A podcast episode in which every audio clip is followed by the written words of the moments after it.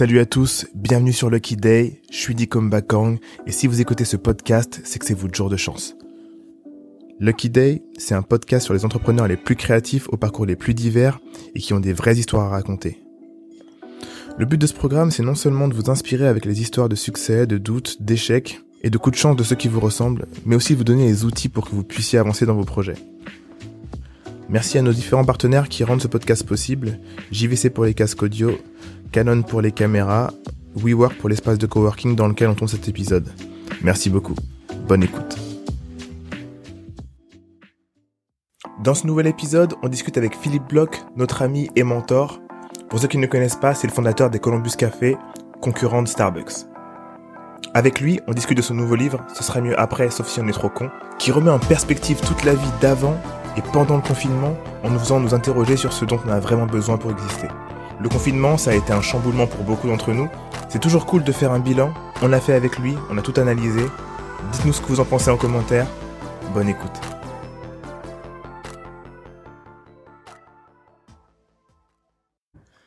Salut à tous, bienvenue dans un nouvel épisode de Lucky Day. Aujourd'hui, je suis avec Bakang. Yo. Et on reçoit Philippe Bloch, le fondateur des Columbus Café. Si vous connaissez pas, googlez son nom, Philippe Bloch. Philippe Bloch, pour la petite histoire, c'est aussi un de nos premiers investisseurs chez Dear Musli. On est très fiers de l'avoir avec nous. Il nous a accompagnés depuis le début, conseil, euh, vraiment génial de parler avec lui et de l'avoir comme mentor. Aujourd'hui, il est avec nous parce qu'il a sorti un nouveau livre qui s'appelle Ça sera mieux de, ça sera mieux après, sauf si on est trop con, euh, publié chez Ventana Édition, donc euh, du lourd. Vraiment, Philippe, merci d'être avec nous. On est trop content de t'avoir. Non, c'est moi. C'est un bonheur de vous retrouver dans une autre, une autre posture que celle d'entrepreneur, exceptionnellement. grave. Euh, Est-ce que tu peux, euh, en une minute, un peu nous, raconter ton parcours et comment euh, on s'est rencontrés? Bien sûr. Clairement. Euh, je alors il faut que je me retrouve comment on s'est rencontrés parce qu'il me semble bien que c'est venu de vous. Ouais, ouais, c'est ça, c'est ça. on t'a écrit, on t'a écrit un mail. Exactement, oui, tout à fait. Alors avant comment on se rencontre en deux mots, parcours classique, école de commerce, deux ans aux États-Unis, euh, un truc, j'ose même pas dire ça à des gamins qui étaient pas nés quand j'ai fait mon service militaire, parce qu'en fait, tu sais qu'à l'époque, on pouvait éventuellement remplacer par la coopération. Ah, okay. qu'on pouvait remplacer son service militaire par de la coopération. Ça consistait en gros à, à partir loin de France pendant deux ans dans une ambassade sans rien avoir à foutre, hein, globalement. C'était juste un, bonheur. J'ai fait ça en fait à New York pendant deux ans. Euh, je suis rentré dans un groupe de presse qui était l'Expansion, qui était le, leader de la presse économique de l'époque, qui est mort aussi depuis d'ailleurs. Ils n'ont pas su se réinventer. Ils ont été challengés par les startups. Euh, et puis j'ai écrit un bouquin miraculeux. Il y a, j'avais 26 ans parce que je trouvais que les Français n'était pas très souriant ni très serviable. T'as écrit un bouquin à 26 ans? Ah oui, oui, mon premier bouquin c'était 26 ans, ah mais surtout. Ouais. Ah bah oui, service compris, c'était quand même 500 000 exemplaires. Un, ah truc de, un, truc de dingo, tu vois, le truc qui t'arrive jamais, tu fais ça qu'une fois dans ta vie, c'est comme bienvenue chez les ch'tis. En fait, ça se, ça se reproduit jamais. sur l'expérience, c'était le premier bouquin, en fait, sur le, le, customer experience, le premier bouquin sur l'expérience client, euh, qui a eu un succès fou. Du coup, j'ai quitté mon job, créé une première boîte, commencé à faire des conférences. Deuxième bouquin en 91, mais ça n'a pas d'importance. 94, 93, je découvre sur Columbus Avenue à Manhattan euh, un concept qui n'était pas Starbucks, qui était une copie qui s'appelait Cooper's Coffee. Euh, je me dis putain c'est génial ce truc, un lieu de vie sympa où on mange des bons produits. Et je me dis bon, je découvre Starbucks. Ouais. Pour pour mémoire, 30 000 cafés aujourd'hui, 200 à l'époque. Uniquement, uniquement en Californie, on est en 93, tu vois. 94, on lance Columbus. 10 ans euh, de, de galère, de bonheur, de rêves brisés, reconquis, enfin, ce que vous connaissez bien, les emmerdements d'entrepreneurs. 2004, 40 euh, magasins, sauf que je fais rentrer des entrepreneurs, des investisseurs, ils prennent le pouvoir et je me fais virer de ma boîte. Hmm. Ça arrive à plein de gens, vous en avez déjà eu à ce micro, à ce micro. Et depuis, une vie un peu plus euh, atypique, à la fois de conférencier, d'auteur, d'investisseur, business angel. Et on s'est connus en radio, puisque pendant 14 ans, j'ai animé une émission qui s'appelle l'entreprise BFM, tous les week-ends, euh, avec le même casque que vous, recevant plein d'entrepreneurs. On sent que t'es super à l'aise. et c'est vous qui m'avez appelé en disant, je sais pas comment dire, tu m'as envoyé bah, un mail, vous m'avez un mail. Ouais, en fait, on a lu ton livre. C'est ça. Bien aurait les fêlés qui était l'histoire de euh, Columbus. Ouais, c'est ça. Exactement. On a lu ton livre, on s'est dit, putain, un mec qui a tout construit et qui a tout perdu avec tous les enseignements, on s'est dit, on le veut comme mentor, tu vois. Et du coup, on t'a envoyé un courrier, est-ce qu'on peut se rencontrer, machin?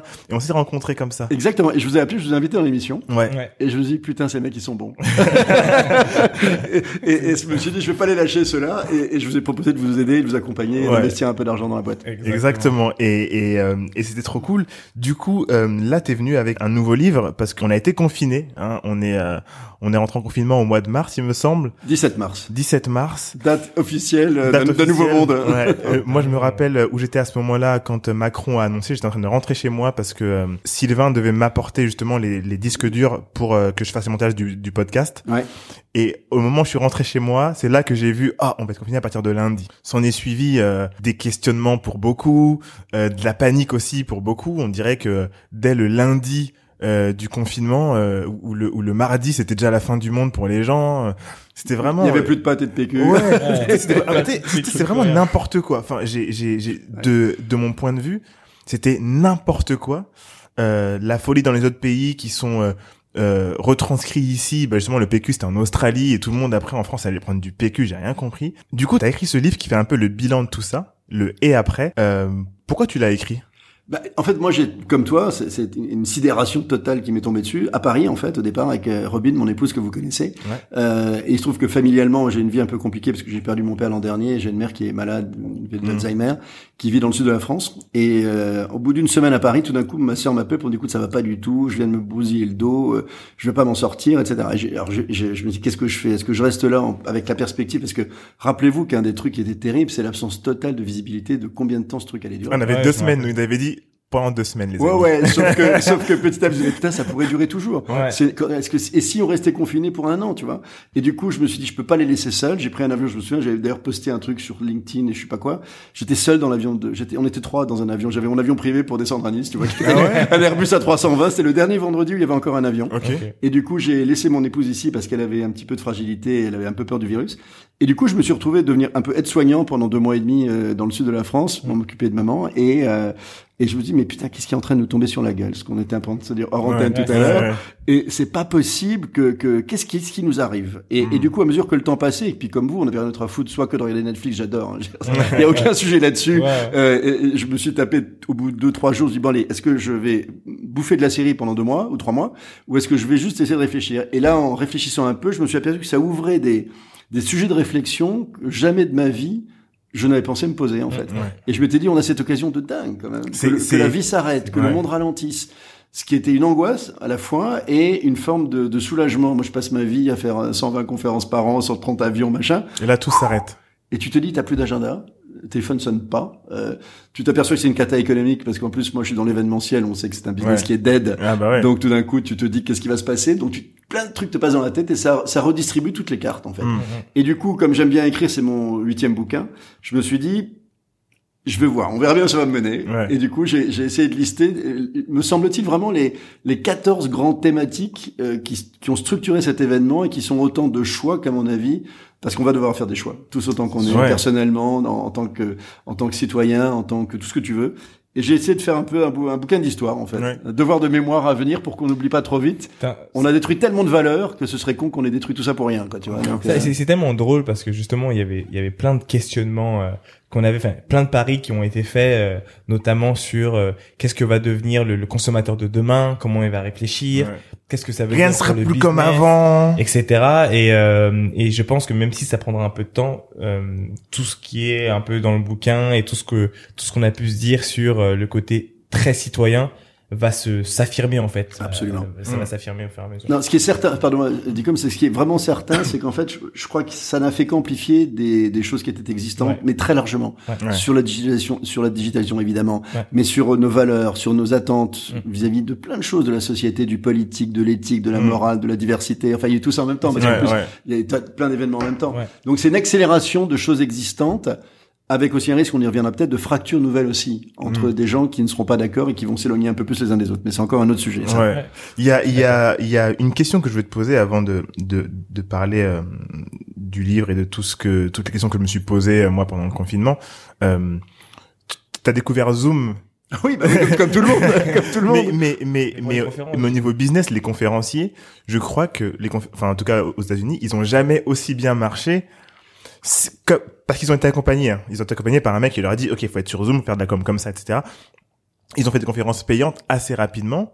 Euh, mais ils ont été accompagnés. Et en fait, toi, tu as découvert Zoom pour les conférences à quel moment? Vers, Écoute, vers la fin plutôt? En fait, pas pour les conférences, en fait, mais pour les webinaires. C'est-à-dire, en fait, ce qui s'est passé, si tu veux, c'est que la plupart, parce qu'il y a un vrai, enfin ça, on peut, on peut l'évoquer. Je pense pas que ça intéressera beaucoup de gens parce que ce business des conférences, c'est un tout petit micro marché. Ah, mais il y a beaucoup de gens qui, qui se lancent dedans. Bah alors, alors, je, alors, je peux leur dire parce que moi, qui viens un, un historique euh, diplodocus euh, de la conférence, mm, mm. euh, t'es en face de gens et ton ton ton, ton trip, c'est de les convaincre. Il y a rien de plus plaisir d'un public en face de toi, de dire putain, lui en face, t'es un sale con, j'ai envie de le convaincre et, ça, tu vois, tu fais pas ça sur Zoom parce que le mec, tu sais à peine qu'il est en train de regarder son mail en même temps que tu lui parles. Et ce qui s'est passé, c'est que tout d'un coup, il y a eu une espèce de ruée sur euh, sur euh, c'est pas tellement de demandes de conférences parce que les boîtes étaient complètement à la ramasse. Ouais. Elles savaient pas comment gérer leurs équipes à distance, elles savaient pas quoi leur dire. Elles appelaient des gens comme moi pour dire euh, est-ce qu'on pourrait faire un zoom éventuellement pour leur remonter le moral, mes gars qui sont un peu éparpillés dans toute la France, j'ai pas la main sur eux en ce moment, etc. Alors, il y a un vrai problème si on parle business, c'est que c'est extrêmement dur à monétiser. Tu me parles d'Américains qui ont, qui ont fait des succès là-dessus. J'aimerais vraiment vérifier le niveau de, de, de facturation de ces gens-là, parce qu'il y a un truc qui est terrible euh, dans l'esprit du public et du client euh, Zoom ou sur ce business-là, c'est qu'ils considèrent que, attends, t'es gentil, t'es chez toi, sur ton canapé avec un micro, ça va te prendre une heure de ton temps, ça va quand même pas coûter euh, oh, tes honoraires ah, d'avant. Je, je, vois, ce que tu veux dire. Eh, tu vois, et ça, c'est un vrai sujet. Alors, ce qui a fonctionné et qui est un nouveau mode, comme, une, comme partout, chaque fois les choses se réinventent, c'est que du coup, il y a des mecs qui ont eu du succès en disant, je fais un webinaire où tu t'abonnes à 49 euros et tu ouvres ça à 800 personnes ou 1000 personnes, et finalement, tu vas avec 1000 personnes qui te payent 49 euros, t'as très bien utilisé ton temps. et, ça, par contre, c'est un truc à l'américaine. Euh, et ça, on sait bien que tous les gourous un peu américains qui, sont suivis, en a moins en France des comme ça, mais ils ont, ils ont, ils se sont, ils ont accéléré cette, euh, ce mode d'emploi. Aujourd'hui, tu sais, quand euh, moi j'appartiens en fait à un groupe d'une quarantaine de consultants, enfin de, de consultants, de conférenciers un peu poids lourds du circuit, on a un peu tous le même effet, on a tous la même envie quelque part, c'est qu'on retrouve un vrai public. Ouais, c'est bizarre, hein, mais tu sais, c'est un métier de de, de contact. Tu as envie de voir les gens, tu as envie de les convaincre. Et on sait pas du tout si ça va reprendre tout de suite. On pense qu'au contraire, euh, enfin, je te donne juste un exemple des boîtes aujourd'hui du CAC 40, quelles qu'elles soient, et vous les connaissez bien tous les deux aussi. En gros, elles disent, il va rien se passer avant 2021, peut-être. En gros, on va pas réunir nos mecs pendant encore six mois à un an. On n'est pas du tout sorti du truc. Hein. Donc effectivement, j'ai découvert un mode virtuel de, de, de, de, ce métier, mais qui honnêtement est infiniment moins sympa. À tel point d'ailleurs que j'en ai connu des mecs qui sont très talentueux sur ce thème, qui disent, moi je vais changer de métier parce que ça me fait chier. J'ai pas, j'ai pas envie de, de j'ai pas envie d'être un mec virtuel. je veux, je veux du public. C'est intéressant, c'est intéressant parce que euh, euh, je, je, je, pense que tu as raison, en tout cas, sur le fait que euh, il va pas forcément se passer grand chose entre euh, maintenant et 2021. mais seulement de prime abord, parce que on l'a vu justement à une autre échelle et sur un autre marché, mais sur Instagram, par exemple, il y a eu des lives qui ont été bien créés, sûr, j'en ai fait aussi, bien sûr, qui ont explosé. Tu vois, donc il y a eu un, un, un, mec qui s'est mis sur le live, 2 millions de 2 millions de, de, personnes connectées en même temps. Et en fait, les les c'est c'est vraiment un exemple, hein, mais les euh, les labels comme Sony, etc. TK69 euh, ont attaqué tout de suite euh, Instagram entre guillemets pour dire ok maintenant tous les lives dès que vous mettez de la musique c'est payant. payant. Et en fait toutes les marques se sont placées dessus pour dire ok mm. maintenant on sponsorise les lives. les lives. Et les lives étaient sponsorisés par telle marque, telle marque, telle marque. Ce que je veux dire par là, c'est il y a même Paulette Magazine hein, qui fait euh, des lives payés par des marques. Donc, donc voilà. Oui, ouais, bien sûr, bien sûr. Et ce que je veux dire par là, c'est que pour le transport, transporter tout ce qui est conférence, euh, je pense qu'il y a t'as des mecs comme Gary Vee et d'autres qu'on connaît tous ici, qui vont justement transformer l'expérience Zoom ou l'expérience du live et faire en sorte que, en plus d'être payé effectivement par nombre finalement de, de beaucoup plus nombreux mais avec moins d'argent à chaque moins d'argent et en même temps se dire bah écoutez ça c'est fait et en plus de ça je vais faire je vais faire appel à telle marque. Ça devient un média. Ça devient un média et on vend de la pub. mais tu non là où je te suis complètement c'est qu'il y aurait une mutation du modèle économique. Mais il est pas tout de suite il faut le trouver. Et pour le moment il y a quand même la tentation de dire bon t'es gentil Coco ça coûte pas cher à faire donc euh, tu vas pas faire chier on va pas te payer cher pour ça. Mm, donc il bah, faut juste il faut juste à nous trouver de la valeur en fait. il faut qu'on qu'on apporte plus de valeur sur un format, mais, mais, franchement, je vous assure, et, j'ai quand même, je crois, fait plus de 3000 conférences dans ma vie, ce qui est quand même de dingue. Moi, quand je me suis, on n'est pas loin de Bercy ici. Je me suis fait un week-end, je me suis fait trois fois 15 000 personnes pendant une heure à Bercy, 45 000 personnes en un week-end, tout seul sur un proscenium, tu vois, devant le truc. Bah, le, le, le, pied que tu prends à cette occasion, tu le retrouves nulle part ailleurs. Tu le mmh. retrouves pas dans le virtuel. Ouais, bien sûr. bien sûr alors c'est quand même un des bonheurs de ce métier, c'est de convaincre en physique. Quoi. Mmh, mmh, Mais pour autant, c'est là, c'est ici, ça existe et ça a profondément modifié le mode de communication, c'est sûr. Ouais. Et pour moi, euh, tout ce qui est conférence ou euh, webinar, c'est un peu moins prestigieux euh, que d'avoir un truc physique. Mais je pense que pour les les les grosses conférences, c'est pas avant 2021. Euh, ah mais je le vois bien, bien sûr, bien sûr. Du coup, peut-être euh, se dire bah voilà, je vais essayer euh, avec plus de monde, mais je vais essayer ça. On verra tout ce qui est. Non mais je, ouais, mais, tenter, je vais le tenter. J'ai pas dit mon dernier mot. Ouais, ouais, non, on espère bien, on espère bien. ouais, je sais, je sais. Non, mais en tout cas, c'est c'est très cool. Mais je voulais dire autre chose que j'ai oublié. Je reviendrai dessus après. du coup, revenons au livre que j'ai lu. on en avait parlé nous déjà un petit peu. une chose qui m'a qui m'a interpellé et que j'ai bien aimé, euh, c'est quand on parle de j'ai raté mon confinement. Il y a beaucoup de gens qui ont dit qu'ils ont raté leur confinement parce qu'ils n'ont pas fait de sport, parce qu'ils n'ont pas euh, suivi ce que tout le monde faisait, parce qu'ils se sont pas donnés à 300% sur leur projet qu'ils auraient pu créer, parce qu'ils n'ont pas créé leur marque, etc. Et dans ton livre, il y a euh, ennui versus projet. Tu vois, dans, dans le chapitre 4. En fait, je mettrai pas tout le monde dans, dans la même case parce qu'il y a eu plusieurs phases. Il y a eu la phase, ok, tous les entrepreneurs, ils ont dit, qu'est-ce que tu fais toi pendant le confinement? Tu pourrais faire ci, ça, ça, t'éduquer, apprendre énormément, énormément. Tous ceux qui ont dit, mais arrêtez de faire du du knowledge shaming, euh, machin, parce que nous, on a le droit de rien faire si on n'est pas à l'aise, on est on est on est stressé, etc. Et tu as euh, tous ceux qui en ont profité, parce que du coup, il y a pas mal de gens qui sont coachs, qui ont voulu aider les gens à monter leur boîte pendant le confinement. Dans ton livre, tu en parles. Qu'est-ce que tu penses des gens qui disaient qu'ils s'ennuyaient pendant le confinement? Alors, c'est drôle, enfin, c'est bien que tu insistes sur ennui versus projet parce que c'est la façon dont le bouquin est construit. C'est-à-dire que euh, c'est quelque chose versus chaque fois quelque chose d'autre. Et ce qui est, c'est une, une, une, volonté de ma part de faire comprendre que c'est des choix qu'il faut qu'on fasse pour la plupart de ces sujets-là. Et sur ce sujet, ce qui est marrant, c'est qu'effectivement, il y a plein de gens qui se sont ennuyés pendant ce confinement. Ce qui est pour moi indécent. Enfin, je, je crois qu'aucun entrepreneur, on est, on est, tous les trois des entrepreneurs, on s'est jamais ennuyé de nos vies. J'ai été, j'ai été plus fatigué pendant le confinement. Moi aussi, moi j'étais crevé. j'étais exténué pendant Attends, le confinement. je me levais à 6 heures du matin, tous les jours. Je bossais dès 7 heures, j'étais en train, euh, bon, alors je faisais euh, mon heure obligatoire avec mon, avec ma, mon autorisation, etc. Mais au-delà de ça, j'ai bossé quasiment tout le temps aussi. Et, et, ça m'a usé, ça m'a absolument crevé. Mais à aucun moment, j'ai ressenti le moindre ennui, ni qu'est-ce que je vais faire de mon temps, mais pas, pas une seule seconde. Alors il y a des gens qui sont emmerdés. Et pour moi, c'est un traumatisme. Euh, mm. S'ennuyer dans la vie est un truc qui est juste impossible. Tu sais, il y a une phrase que je crois que je sais, je sais pas si je cite dans ce bouquin-là, mais je l'avais déjà cité de, de Jacques Seguela qui dit on devient vieux le jour où vos regrets prennent le pas sur vos rêves. Et, et quelque part, c'est mm. vachement intéressant parce que c'est dur, c'est dur. Hein. Bah oui, mais c'est terrible. Mm. Attends, demande des gens s'ils ont plus de rêves que de regrets. Euh... Ah, c'est chaud. Ah, non, mais c'est terrible. Ouais. mais que les gens qui nous écoutent réfléchissent. Le jour où ils ont plus de rêves que le jour où ils ont plus de rêves que de regrets, c'est qu'ils sont en train de. Tu sais, tu peux être vieux à 80 ans ou à 20 ans. Hein, c'est pas le sujet. Euh, et, et ce qui est intéressant, c'est que euh, je cite aussi Jean Dormesson qui a écrit plein de belles choses et qui dit qu'effectivement il y a plein de grands projets qui sont nés dans l'ennui justement. Donc faut pas avoir peur de l'ennui, mais s'il ne rime à rien, et si tu veux pour revenir sur qui est à mon avis un confinement raté, c'est le confinement qui n'a rien généré de nouveau.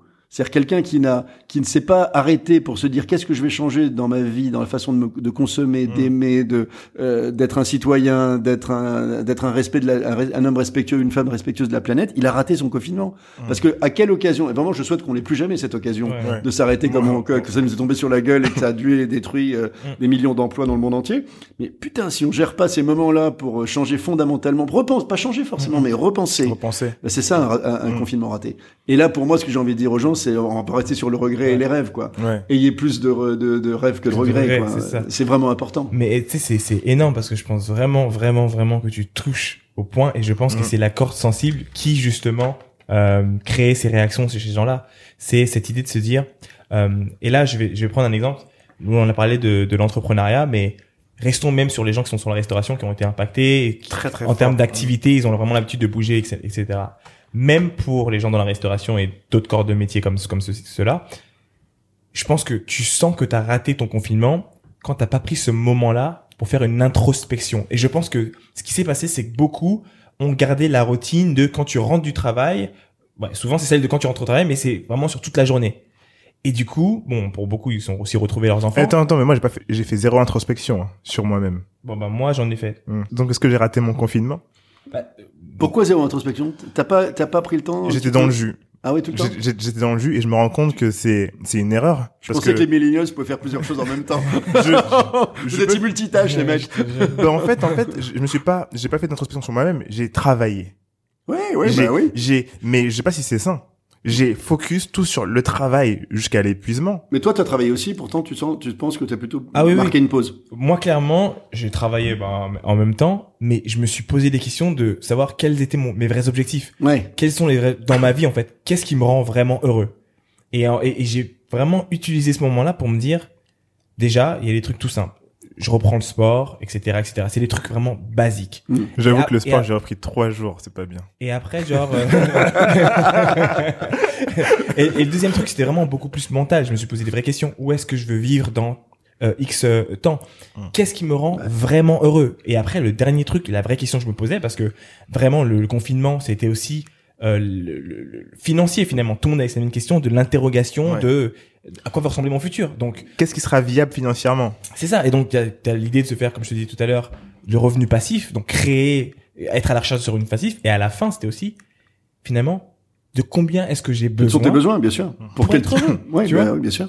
Et du coup, ça s'est transformé en, ok, finalement, j'ai peut-être pas besoin de tant que ça, parce que si je vis dans tel coin du monde, euh, être heureux, ça ressemble plus à ça.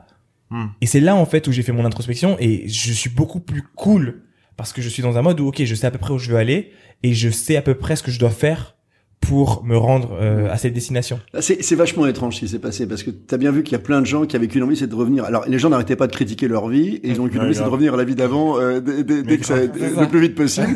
et, et ce qui est fascinant quand même, c'est qu'au bout de quand on a on n'a pas arrêté de dire le monde d'après, le monde d'après, il sera différent, rien ne sera plus jamais comme avant. Mm. Puis regardez ce qui s'est passé. Je crois que c'est le 11 mai, le premier jour, on a pu ressortir la tête euh, sans, sans notre papier obligatoire de police. les mecs étaient en train et les, les gens étaient en train d'acheter des trucs chez Zara et en train de penser à la plage. Et ce qui, on se dit, est-ce qu'on a appris ou pas? Moi, Pour moi, c'est vraiment un vrai sujet, hein, ce, ce, sujet de se dire euh, qu'est-ce qui va ressortir de ce truc? On a eu tellement de à la fois d'angoisse et d'espoir que, que ce, ce, cet épisode, cette catastrophe, ce tsunami, je sais pas comment il faut l'appeler, change le monde d'une certaine façon, que pour l'instant je suis dans un doute total entre. Mmh, tu disais que tu trouvais le bouquin un peu pessimiste, alors que mmh. moi je, tu sais que je suis quand même connu pour être même le béni de la crèche, le gars optimiste quoi qu'il arrive, le ravi de la crèche, toujours optimiste quoi qu'il arrive. Mais moi j'ai des grandes interrogations sur ce qui va ressortir. Je trouve que c'est pas gagné. Je trouve qu'il peut se passer des tas de choses, des, exactement comme avant, qu'on ne remette rien en cause. Mais ce que je crois profondément, c'est que j'ai souvent pris l'expression de plaque tectonique. Moi je considère qu'en dessous de nous, là, sous le sol, il y a des plaques tectoniques qui sont en train de bouger, mais d'une manière incroyable, qu'on ne voit pas. Et c'est pour ça que quand on dit tu as bien vu, rien n'a changé, les mecs sont revenus sur les terrasses de café comme avant. Oui, ok. mais, évidemment, on... va pas les empêcher de boire un café, de boire une bière. Heureusement qu'ils vont continuer. Mais en dessous d'eux, c'est en train de mm. bouger sur absolument tout. Sur où on va habiter, sur dans quel type de bureau, sur dans quel lieu de vie, pour faire quoi, de quoi on a besoin, Et tout ça, c'est en train de se repositionner. J'en suis convaincu. Moi, il faut pas me raconter que 3 milliards de mecs qui sont confinés, qui vivent en même temps la même chose complètement dingue dans l'histoire de l'humanité, mm. qui est en gros le véritable, qui est en gros en plus le véritable début du 21e siècle. Hein. Ça n'a pas été une guerre, mais ça a été ça le début du 21e siècle. Il faut pas me raconter que tout va être comme avant. J'y crois pas. Moi, je suis, moi non plus. Je suis, je suis d'accord avec toi. Euh, mais on s'est rendu compte assez souvent que euh, c'est, c'est, on, dit toujours oui, bon voilà, on va, on va être plus raisonnable avec beaucoup de choses. Et le temps passant, oui, t'as raison. On, on, retombe dans nos travers. Oui. Euh, mais là où je pense que les choses ont déjà commencé à changer et ça a été accentué par euh, le, le Covid, c'est tout ce qui est écologie, éco-responsable, etc. Mmh. Même si, euh, tu vois, ça n'a pas vraiment de... Ça pas de lien. De lien. C'était pas une crise écologique et pourtant tout revient là-dessus. Mais tout bah revient là-dessus parce que c'est un problème de fond qui a été euh, pointé du doigt depuis quelques années et du coup, on a une conscience beaucoup plus écologique qu'avant. Absolument. je vois que tu es venu avec, avec, une paire de, de baskets Allbirds, tu vois. C'est vraiment, on a une conscience écologique dans un sens, mais dans l'autre sens, eh ben on va kiffer un petit truc chez Zara et on va l'acheter. Je pense qu'il y a un truc à faire au niveau du euh, ce qu'on disait tout à l'heure avec Bacan. Il faut pas shamer les gens, tu ah, vois. Surtout pas. Les gens, il faut leur laisser faire. C'est ça. a fait ça trop longtemps l'écologie. En fait, les gens faut pas. en fait, il faut leur laisser faire leur euh, leur part. Tu vois. Tu achètes du Zara, euh, un truc qui est produit par des enfants, etc. Machin. Mais est-ce que les deux s'annulent ou pas? Parce qu'il y en a plein qui disent ça. Oui, mais tu voyages en avion. Mais est-ce que tu voyageras en avion après le Covid? Eh ben, si je vais à Kuala Lumpur, je vais pas y aller en bateau. Tu vois ce que je veux dire? Il y en a qui ont essayé, comme disait. Ouais. Il y a Greta Thunberg, elle a rejoint les États-Unis en bateau. Elle a mis mois, oui. Oui, mais mais on n'a pas tous Greta Thunberg. Non, mais les gens ils sont marrants quand même. Oui. Non, mais tu as raison. C'est un cercle, hein. C'est un cercle et je pense qu'il y a des il y a des étapes de toute façon. Euh... Tu changes pas d'un coup. Ouais, euh, c'est ça. Tu peux pas changer d'un coup. Mais pour le mais, mais tu veux tu as jamais eu autant de ce qui est en train de se passer, je crois, par rapport à avant, c'est qu'il y a jamais eu autant de monde qui se pose la question en même temps. Alors qu'avant il y avait beaucoup de gens qui étaient qui passaient à côté sur plein, plein de sujets. Euh, c'est comme pour effectivement la consommation. Euh, la mondialisation, ça a été un débat énorme pendant ce truc. Est-ce qu'il faut relocaliser la mondialisation? C'est horrible. Tu disais les petits enfants chinois qui produisent nos trucs, etc. Ok, mais enfin il y a des moments euh, quand je parle de choix, tout ce temps qu'on est, si demain on veut s'acheter un truc, je sais pas même un PC, tu vois, un PC ça coûte quoi? 1000 euros? Euh, ou 1500 euros? Si tu veux qu'il soit fabriqué par des, des, des gentils Français payés comme tu le souhaites, etc. Ça va coûter 5000 euros. Moi j'ai aucun souci là-dessus, c'est formidable. Mais qu'est-ce qu'on va abandonner? Parce que on n'aura pas tout, sauf à trouver tous des des, du revenu passif. J'adore ton concept de revenu passif. C'est en gros, tu trouves un truc qui t'enrichit quoi qu'il arrive. Bon, j'ai pas trouvé. Et en, et en gros, euh, qu'est-ce qu'on va faire comme choix? Qu'est-ce qu'on va abandonner pour euh, pour mettre en place nos convictions ou des convictions qui, qui en ce moment, je reconnais, grandissent vraiment. Moi, je pense que, excuse-moi. Moi, je pense que c'est aussi euh, le, le devoir, enfin, le l'opportunité pour les marques et les sociétés de faire bouger les choses. Il y a Back Market. Hmm. Back Market, je pense qu'ils ont dû exploser Bien sûr. depuis parce que on se rend compte que est-ce que tu as besoin d'un nouveau euh, téléphone et tu peux pas avoir celui qui est encore bien etc et qui est neuf? Bien sûr. enfin qui est nouveau et pas reuse, évidemment. Reusable. Euh, euh, Tout ce qui est économie circulaire, c'est évident. Exactement. Et franchement, moi, j'ai être sincère. Mm. Je fais partie des abrutis qui, qui chaque année achetaient leur nouvel iPhone, mais, mais quelle, quelle honte. Mais les anciens, ils sont où les anciens du coup? Ils sont. Tu les donnes alors, j'envisage maintenant de. Non, je le donne en général à ma sœur qui chaque fois les plombe, etc. Les plantes, etc. Parce qu'elle sait pas s'en servir, elle les fait tomber. Mais je les... maintenant les prochains, honnêtement, euh, cette année je, je ne rachèterai pas parce que 3 pixels de plus n'a aucun intérêt. Euh, non, mais j'ai jamais été consommateur de ça, tu vois, mm. et, je le deviens. Ça, c'est pour moi, c'est une vraie mutation. un truc qui m'est tombé sur la gueule. Euh, je n'aurais pas pensé à tu, ça. Tu le deviens avec le confinement, donc la l'introspection, ou tu l'es devenu depuis un, certain moment. J'avais ça en tête, mais ces trois mois où je n'ai rien consommé, rien, rien. Euh, tu sais, j'ai perdu, je sais même pas comment parce que j'ai rien dépensé, mais j'ai laissé tomber ma carte de crédit en allant faire des courses de bouffe pendant le confinement. Et donc j'ai appelé carte de crédit, j'ai appelé ma banque. Le premier truc qu'ils me demandent pour m'identifier, c'est est-ce que vous pouvez me dire quel était le montant de votre dernier achat Non, non, le montant de votre dernier achat. Je, je regarde, je, je sais pas, je sais pas, écoutez, je sais pas, et je n'avais rien acheté depuis deux mois. Et, je me suis aperçu que j'ai très bien vécu. Ah et pendant ces confinements, bah, j'ai retrouvé des tas de trucs que j'utilisais jamais. J'ai pas expérimenté parce que ce qui est intéressant, moi, je raconte aussi dans le bouquin sur où est-ce qu'on va vivre demain, c'est que Regarde le nombre d'articles qu'on voyait sur les kiosques parisiens sur quitter Paris, quitter la ville, machin, etc. depuis deux ans, trois ans, en disant on en a marre, euh, machin, etc. Les grandes villes trop minérales, pas assez végétales, trop bruyantes, tout ce que tu veux. Et tout d'un coup, tu as un million de personnes qui ont vécu ce rêve pendant trois mois de quitter cet enfer entre guillemets. mmh, et elles sont aperçues que c'était vachement bien. Et du coup tu veux tout ce qui était en fait dans dans, dans nos têtes ben il s'est avéré finalement un autre style de vie qui est possible qui est accessible qui est finalement pas si mal et du qui tout. sur place. Qui est, et, et, et, qui était vachement plus calme moins moins tous ces trucs qu'on aime plus quoi. Moins de tu me parles de voyage honnêtement moi je faisais des voyages à la con qui servaient à rien de réunion, machin, c'est terminé. Ça aussi parce que le techno a monté, Zoom, permet au jeu de plus le faire. C'est un changement majeur. Depuis que je suis rentré à Paris, j'ai fait tous mes rendez-vous par Zoom. Alors qu'avant, je me faisais chier aller au fin fond de la défense, au fin fond du truc, etc. C'est fini ça. Ça a changé beaucoup de choses. T'as dit un truc qui était super intéressant et qui est, je pense, super important. Euh, t'as dit que du coup c'était le début du 21e siècle. Oui, je suis sûr. Et, et, et, la deuxième chose, on parle beaucoup de t'as un million de personnes qui s'est rendu compte de.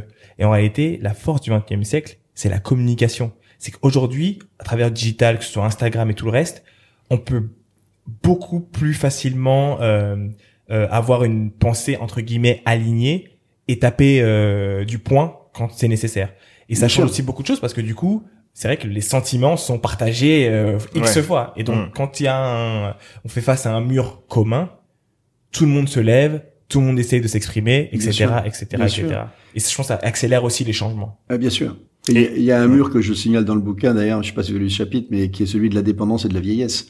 Quand on a vu ce qu'on a vécu avec les EHPAD et ce qu'on a vu comme drame dans les EHPAD, moi c'était un sujet auquel je suis très sensible pour des raisons personnelles depuis quelques temps.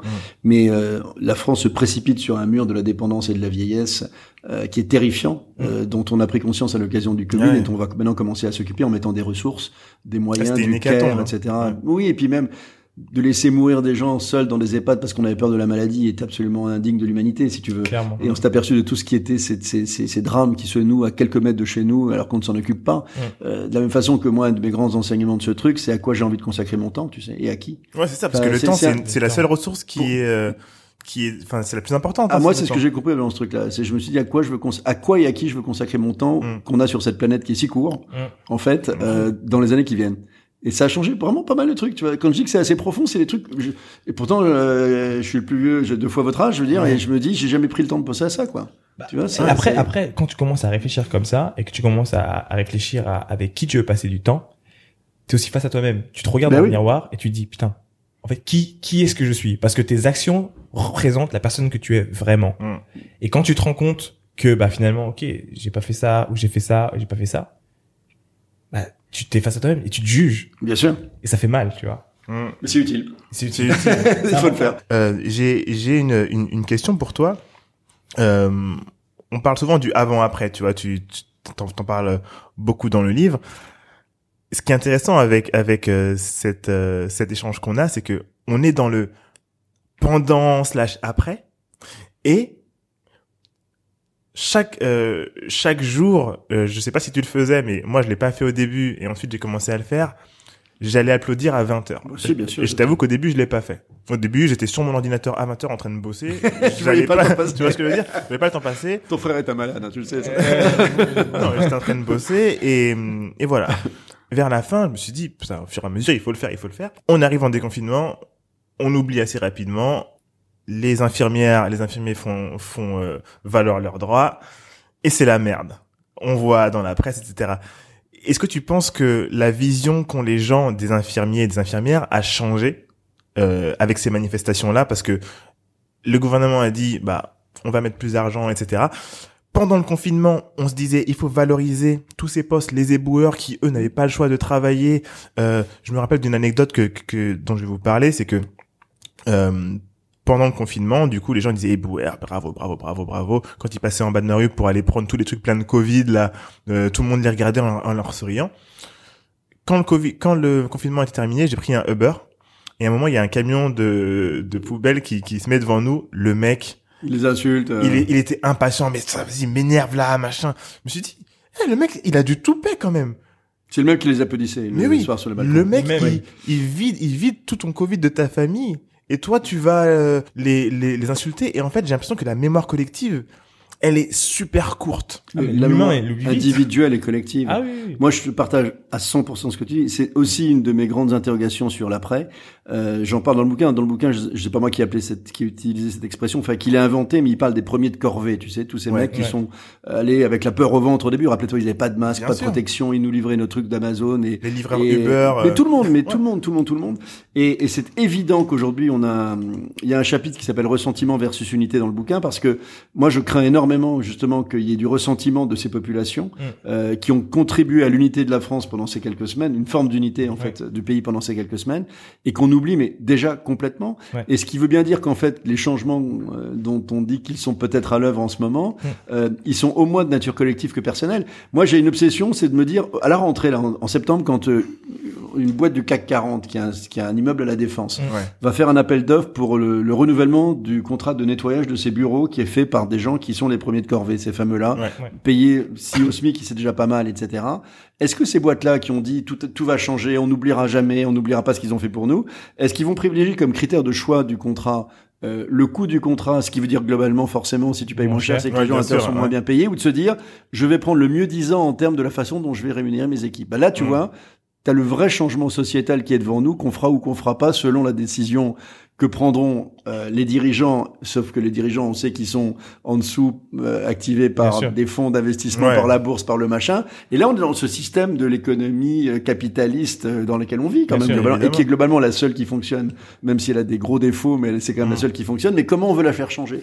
Et ça, tu veux, tu peux. Le mec de la BNP Paris, de BNP Paribas à la défense, il a les moyens de faire changer ça un peu, mmh. mais on a nous les moyens de faire changer ça aussi dans nos vies, dans nos vies personnelles Comment on veut économiquement, Et qu'est-ce qu'on va choisir Qu'est-ce qu'on va imposer? Parce qu'on est quand même, c'est nous qui payons à la fin, toujours. Ouais, c'est, toujours à, la fin, comment est-ce qu'on va imposer que les, les, les, critères, les mœurs, les changent Et il faut qu'on trouve le moyen de ça. Il va y avoir, à mon avis, plein d'initiatives, peut-être mm. plein de startups qui vont, mm. comme sur plein de sujets qu'on a déjà évoqués ensemble, off, euh, off hors antenne, qui vont faire modifier ces trucs-là. Donc moi, je suis d'accord avec toi. Il faut pas qu'on, on ne peut pas oublier, parce qu'en plus, sinon, on va vers un crack euh, sociétal qui est terrifiant. C'est ah, ça que j'allais dire. J'allais dire, moi, je, je, je, je, vais pousser même le bouchon euh, un peu plus loin, dans le sens où je pense que euh, des, des manifs on va en vivre mais puissance 5 puissance 5 ah, mais euh, attends mais déjà c'était déjà c'est gilet jaune puissance 5 non mais ça va être puissance 5 pourquoi? Parce que t'avais les gilets jaunes c'était un sujet en particulier. Mais là tu vas avoir à mon avis des manifs mais en commun. En fait tout le monde ah oui, oui, ouais. tu vas avoir beaucoup plus d'alliances. il y a une crise sociale qui arrive il y a une crise sociale. Pourquoi? Parce que le, ce que nous a montré aussi l'après Covid entre guillemets l'après confinement plutôt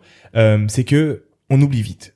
La population oublie vite. Mais par contre ceux d'en bas N'oublie pas. N'oublie pas. Ouais. Et quand ça commence à Et c'est normal. c'est normal. C'est normal. C'est normal. C'est normal. C'est enfin, moi je serais pas du tout surpris. C'est tiens à la fin de la journée, euh, on a fait nos revendications pendant le, le confinement, etc., etc. Rien n'a changé six mois après. Tout le monde sera dans la rue. Et, et, et surtout aujourd'hui, tu ne peux plus. Il y a plus la même. Si tu veux, l'instrument euh, du gouvernement, quel que soit le gouvernement, qui était médiatique de pouvoir dire ok bon le message qu'on fait passer c'est à peu près celui-là on essaie d'aller dans cette direction Mm.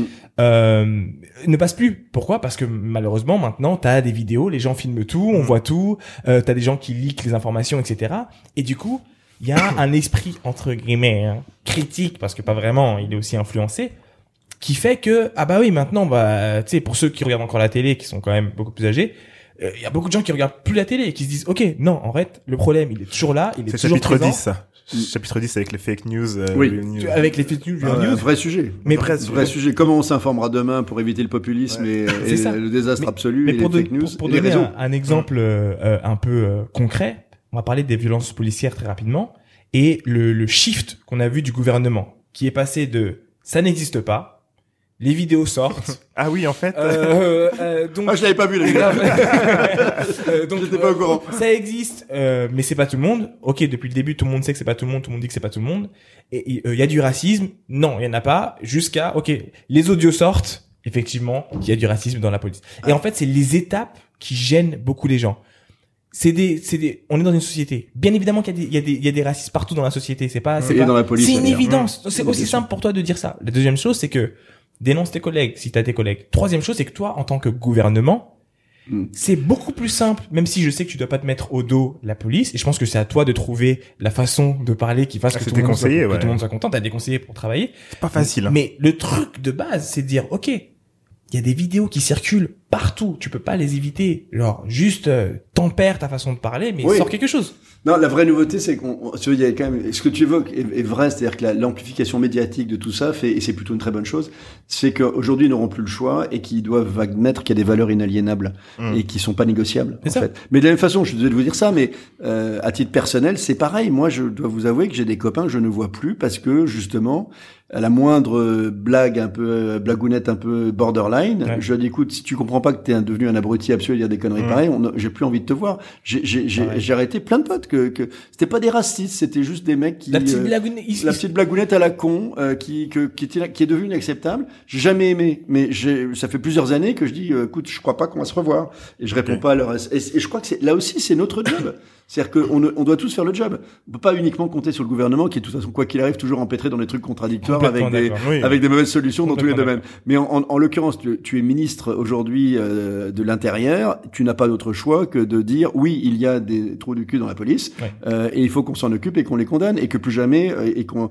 Enfin, regardez quand tout d'un coup le, le, le, le meurtrier de George Floyd a été reconnu comme un meurtrier, c'était Ouais. juste normal, on trouvait ça exceptionnel. C'est ça. C'était Oui, juste oui. normal. C'était juste normal. C'était le mec, il a tué quelqu'un. Il a vraiment, ils ont été quatre à tuer quelqu'un en plus, pas un. D'abord, on était content qu'il y en ait un, puis après les trois ont été également accusés de meurtre. Enfin, c'était, on a tous. Mais après, les, les, les autres ont été, euh, ils ont été chargés parce que c'était des qu'ils étaient là et qu'ils ont pas aidé. Donc c'était pas, c'est pas la même Oh, importance. pour moi, c'est pareil. mais pour, Pour moi, c'est moi pareil. aussi. Ah mais, Pour mais, mais pour, mais pour, euh, beaucoup de gens, parce qu'il y en a un qui est, qui est sorti de, de prison. Ouais, En parce qu'en en fait, il a, ouais, parce qu'en fait, il a, Il a payé sa caution, alors. Ouais, c'était un million. Et, et en fait, il a fait un crowdfunding. Bah oui, bah forcément. Mais- J'étais sûr qu'il y aurait des, des, Des gens, des, des- fachos américains Bien qui allaient, qui allaient payer son, sa, sa, sa caution, ça c'était certain. Moi, ce qui me surprend dans toute cette affaire, c'est que euh, on a dit pré-Covid, donc pendant le Covid, rien ne sera plus comme avant. Les humains, on s'aime. On est tous euh, il y a eu là, un peu oui. cette tendance. Oui, oui, oui, voilà, il faut, il faut aider Qui euh, a vraiment les cru, soignants. Euh, D'ailleurs, après, je vais, je vais, je vais parler de la communication que les marques ont fait par rapport aux soignants, Mmh, etc. oui. Faut aider les soignants. On est tous humains, machin, tous pareils. Regarde, on est tous dans la même merde.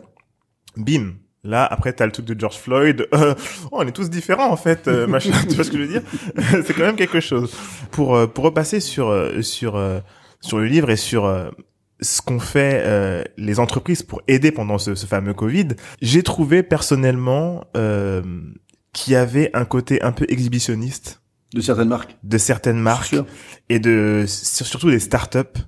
Euh, mais pas toutes, hein, c'était dans la façon de le montrer. J'ai trouvé un côté un peu exhibitionniste. Voilà ce qu'on fait, euh, voilà ce qu'on fait. On livre tant de millions, de milliers, de machins, machin, etc. On a fait collectif, machin. C'est très cool. Mais on a livré des repas aux aides-soignants voilà. dans les hôpitaux, etc. C'est c'est c'est une bonne chose, mais pour moi, c'est ce qu'on disait en plus hier. Euh, pour moi, qu'est-ce que tu fais en dehors du Covid? Tu vois, parce que le Covid, euh, il est arrivé là. Qu'est-ce que tu as fait avant? Qu'est-ce que tu vas faire après que quand le Covid ne sera plus là, tu vois? Est-ce que, enfin, quelle sera ta, la cause pour laquelle tu vas te, te battre. Tu sais, c'est le même sujet surtout. C'est le même sujet que pour les aides-soignants, sur comment on va payer mieux les gens qui ont été là, etc. Euh, c'est exactement le même sujet sur les boîtes. Euh, qu'est-ce qu'elles devraient faire toute l'année et qu'est-ce qu'elles font uniquement quand le sujet d'actualité sur les plateaux télé. Euh, ce qu'il faudrait, c'est qu'on arrive à voir quelles sont les entreprises qui n'ont pas besoin d'en parler euh, et qui le font vraiment. C'est pas toujours simple. Cela dit, j'ai envie de te dire que tu dis qu'elles ont été, elles ont communiqué. Moi, mon étonnement est un peu différent sur les startups, c'est qu'elles ont été étrangement absentes de cette crise. Ah, tu trouves? Ah bah oui. Enfin aussi parce qu'elles n'ont pas eu de plateforme pour s'exprimer. C'est-à-dire que pendant trois mois, LinkedIn, tout, oui, et Instagram. Oui, Instagram, elles ont, elles sont exprimées. Tu as raison. En tout cas, de plateformes médiatiques, il y en a plus aucune. aucune. C'est-à-dire toutes les plateformes médiatiques étaient entièrement consacrées à la médecine, aux mecs qui se ah foutaient sur la gueule et en étant toujours en désaccord, etc. Il y en a quand même très peu, mais il y en a quand même très peu, très peu. Mais, je suis d'accord avec, Elles ont été.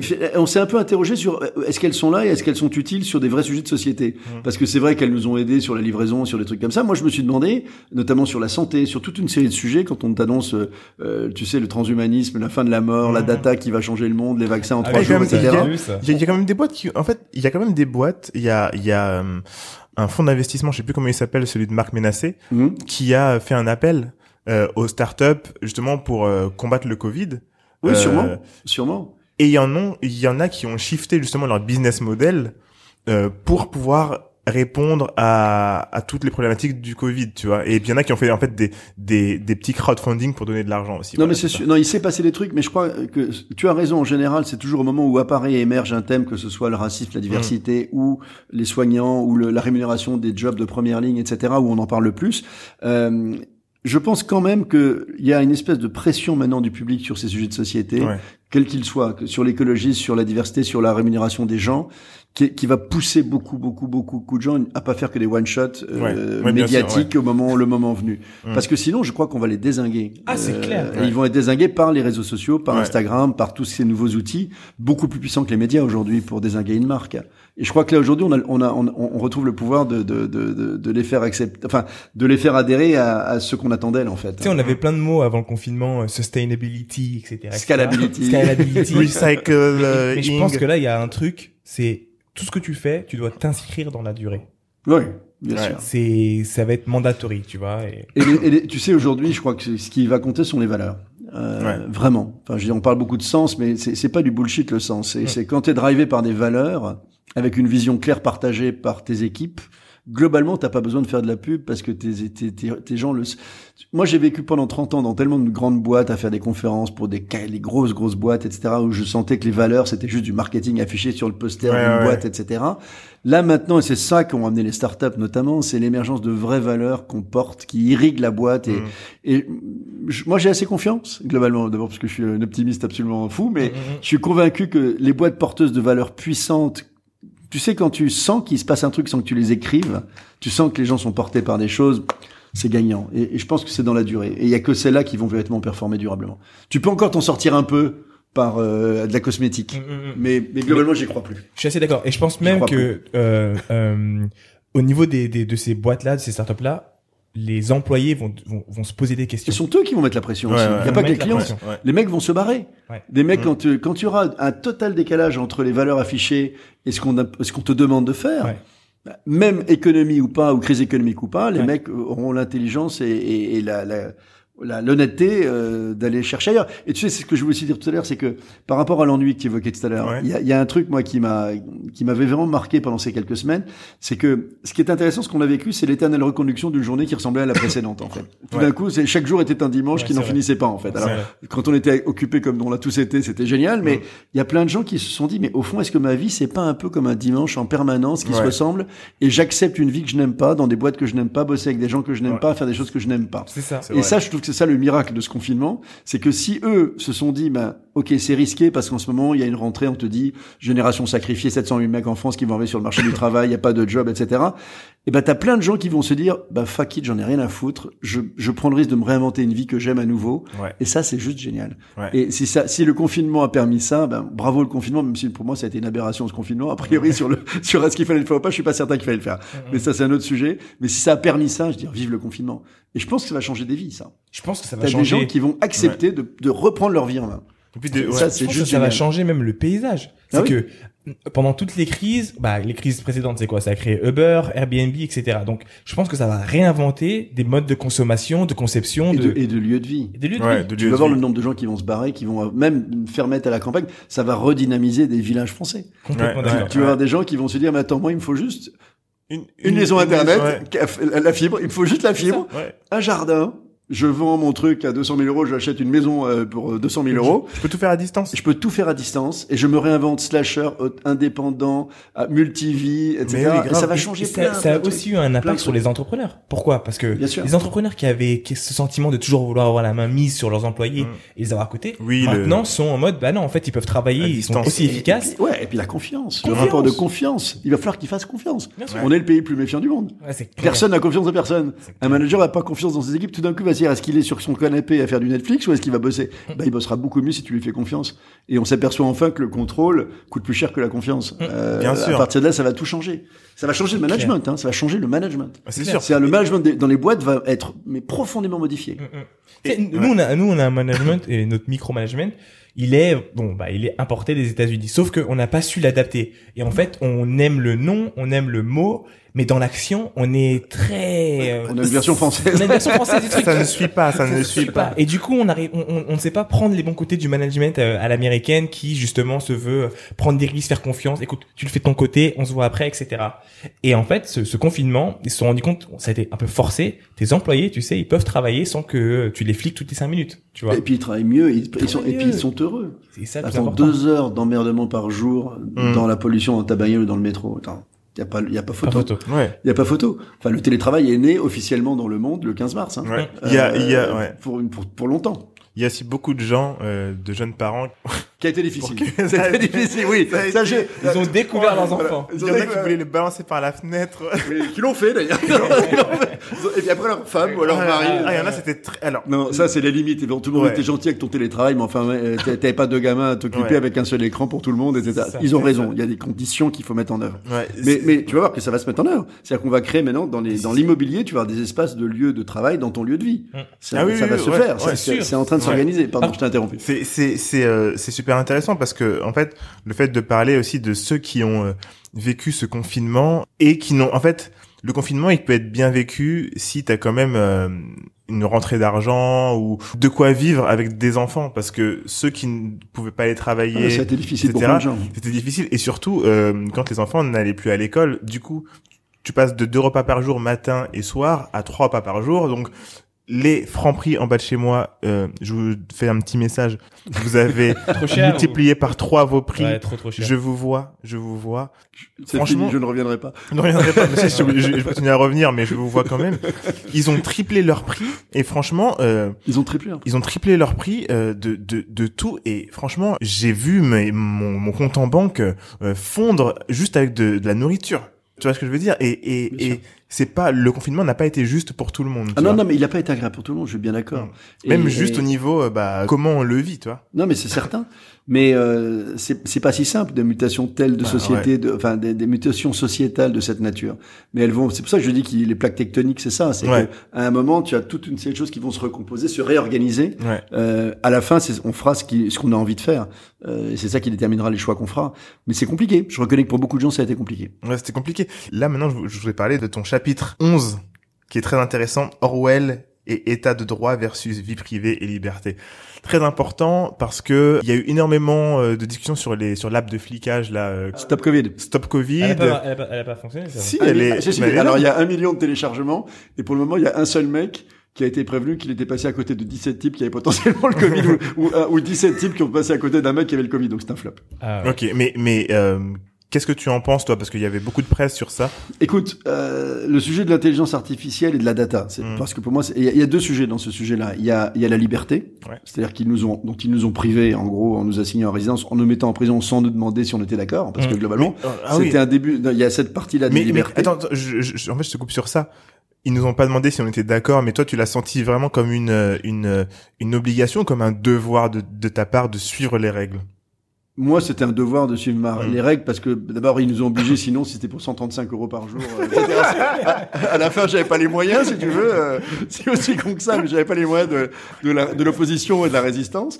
Mais euh, j'ai essayé d'être bon citoyen en le respectant. Mais moi, je trouve que c'est une décision quand même qui est une décision quasiment dictatoriale. Mm. Euh, on a juste suivi une espèce d'hystérie de pays en pays. La Chine l'a fait, donc l'Italie l'a fait, donc la France l'a fait, puis c'est parti comme ça d'est en ouest. Enfin, Mais là, je vois qu'aux États-unis, là, j'ai des collègues qui sont aux Ils, États-Unis. bah, ils l'ont pas Ils fait. l'ont et pas là, fait. ils et je ils suis d'accord. Non, mais je suis d'accord. Je juge pas. Je dis juste, j'observe Ouais, ouais. que C'est- c'est ton point de vue. qu'on a accepté de faire un truc de dingue Ouais. qui était globalement un truc de dictateur. Enfin, euh, et puis bah, avec des flics policiers derrière, on était rentré dans un état policier quand même. Mhm. Moi, honnêtement, quand je faisais, je, je vais me dire, j'étais arrivé à, à avoir, euh, j'ai appris l'application qui permet de savoir avec euh, le, un vol d'oiseau, le, je ne dépassais pas d'un mètre, mais mi- moins kilomètre Ah quand j'allais me Ah balader en me disant si je me fais choper. Enfin, ça m'était jamais arrivé de ma vie dans un pays libre de, de, de, demander l'autorisation de me déplacer. C'est un truc Mhm. de fou. Donc ça, c'est un premier truc qui était un peu compliqué.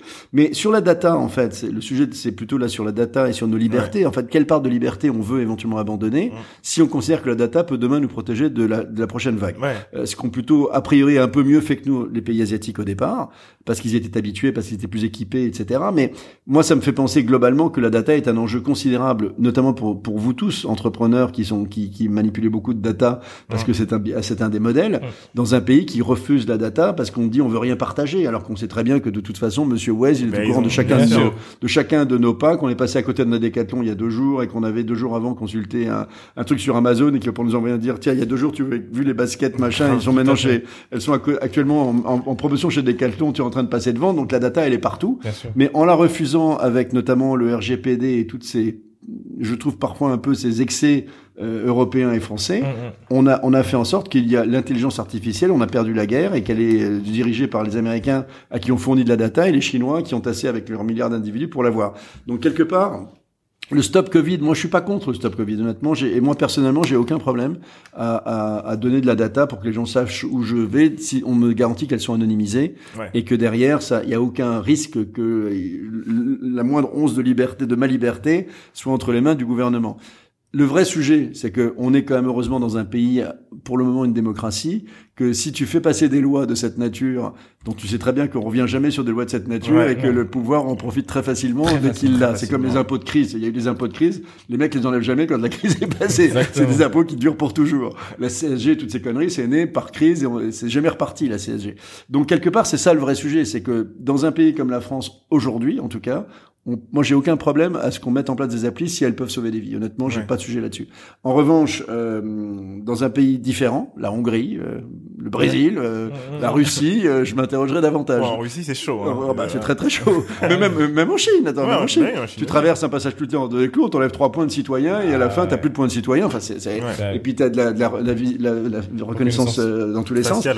Donc c'est des sujets euh, extrêmement complexes sur lesquels là aussi il va falloir qu'on se mette tous d'accord et qu'on réfléchisse avec là aussi des, des droits qui sont inaliénables qu'on pourra pas violer. Euh, mais c'est très compliqué.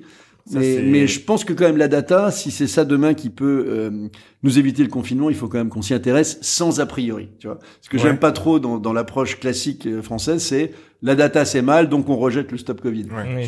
C'est c'est- c'est Ouais. ça qui me gêne un peu. Après, Si, c'est de trouver euh, le bon moyen de le faire en respectant les libertés. Je pense que c'est jouable. D'ailleurs, je, je, je rebondis sur ça. j'ai- C'est pas des startups justement qui ont travaillé sur Si, cette application-là. si, si, si, euh, si. Ce sont- ce sont- je crois qu'ils ont fait appel à deux startups. Ouais, deux startups. Euh. Et enfin, Ils ont dû se gaver. Il fallait le faire en trois semaines en plus. Donc ouais. Ils ont. Moi, ce que je pense de de l'application et, et justement de de euh, de ce chapitre où tu parles de la data, je pense qu'elle est nécessaire euh, tu sais, il y a ce truc qui dit startup for good ou je sais pas quoi. Ouais, tech for good. Tech for good. Everything for good. Everything for good. tu vois. Et en fait, pour moi, c'est nécessaire pour le bien. quand quand Macron, euh, Emmanuel Macron a dit euh, qu'il fallait euh, être confiné deux semaines, après il nous a mis un plus quatre, machin, comme comme comme dans Uno. Toi, je te plus quatre. mais mais pour moi, ça c'est mon avis personnel.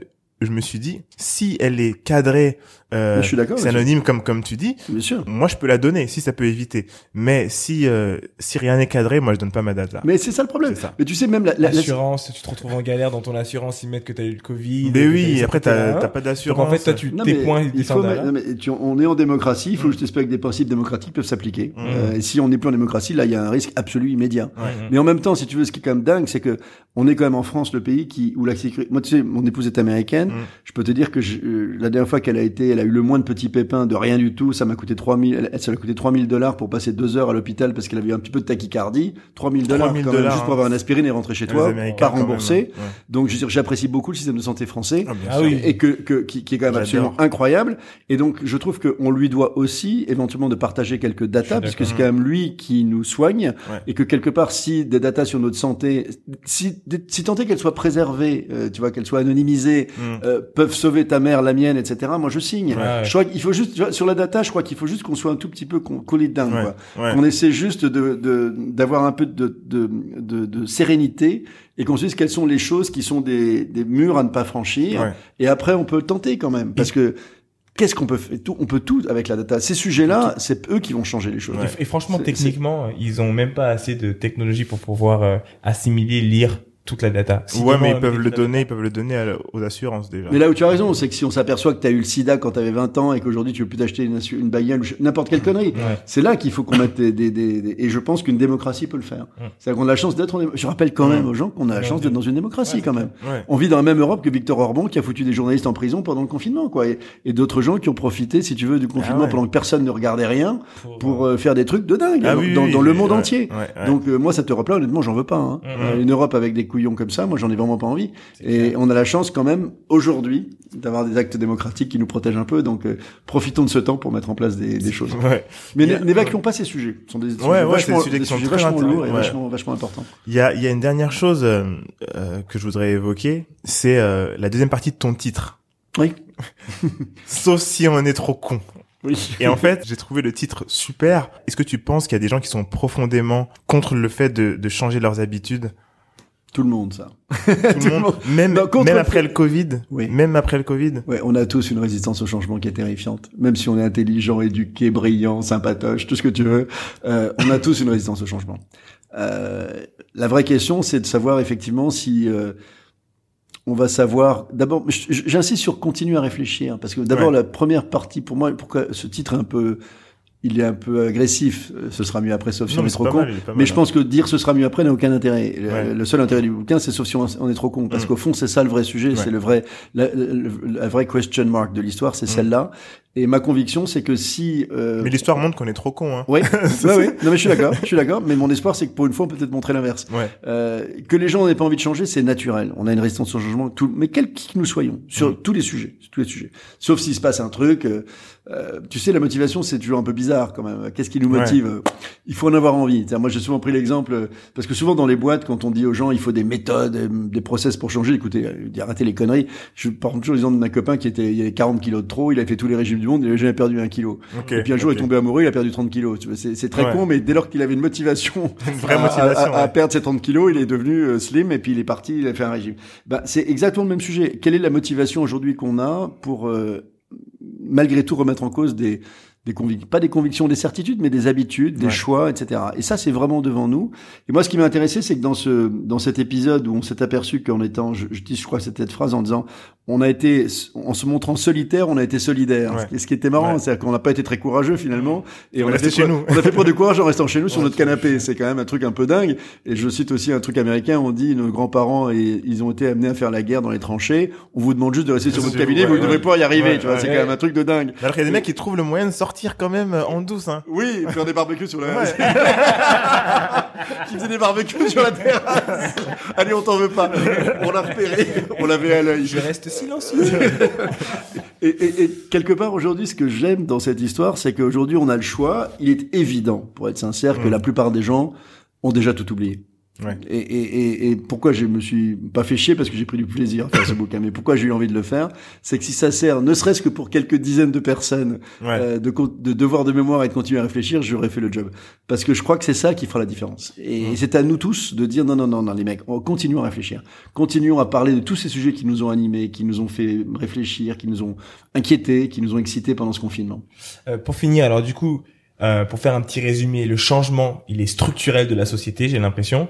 Et donc, il, il, tapera à tous les niveaux, j'ai l'impression. Partout. Hmm. Partout. Même si on le voit pas aujourd'hui. Moi, j'aime ces plaques tectoniques. J'aime cet exemple. Hmm, hmm. Tu sais, tu, la, tu vois pas la plaque tectonique qui bouge sous, terre avant qu'il y ait un tremblement de terre. Il y a plein de tremblements de terre qui sont en train de bouger. Ok. Plein, plein partout. Changement profond. Plein partout. C'était le mot de la fin. Philippe Bloch, ce sera mieux après, sauf si on est trop con. Merci beaucoup. Euh, où est-ce qu'on peut le retrouver ce livre? Alors, je sais pas quand sort le quand sort le podcast, mais euh, on va dire le 2 juillet de toute façon. Quoi qu'il arrive, depuis le 2 juillet ou le 2 juillet, euh, en, dans toutes les librairies. Euh, toutes Fnac, partout, partout, partout. partout. Euh, et bien sûr en ligne, mais j'ai tendance à dire euh, si vous avez un petit libraire à côté de chez vous, euh, soutenez-le parce qu'ils en ont besoin les gars. Ok. La librairie, tu sais, c'est un vrai sujet. Ils ont malheureusement leur trésorerie est à sec. Ouais. Ils, ils, ils, ils, achètent pas les bouquins. Extrêmement compliqué de lancer un bouquin en ce moment, c'est terrifiant. Ça a jamais été aussi dur mm, mm. parce que les mecs ont tellement la pétoche ils ont eu tellement quatre mois sans trésorerie qui commandent pas de bouquins. Mm. Donc si le bouquin vous tente, tu vas le faire en livre audio aussi celui-là, non? Ouais, ah oui oui oui, je, la semaine prochaine, la semaine prochaine. Ah, je, alors tu sais que tu sais que j'évoquais mon côté euh, dinosaure, mais euh, quand j'ai écrit mon premier bouquin Service compris en 86, ouais. euh, j'avais fait une cassette audio du bouquin. J'avais enregistré le bouquin, 390 pages que je lisais moi-même en cassette audio qui avait cartonné à l'époque. On était avec un Walkman, tu vois, cassette audio avec un Walkman. Et là, je fais un livre audio le week-end prochain. Je le, je le, je, le fais en audio. Il sera disponible où sur euh, sur Audible, sur Audible, Audible partout, Audible, Spotify, mmh. iTunes, etc. Normalement d'ici 15 jours. Et bientôt le podcast de Philippe. Ah Bloch, oui, oui, j'espère que tu vas nous faire un petit podcast.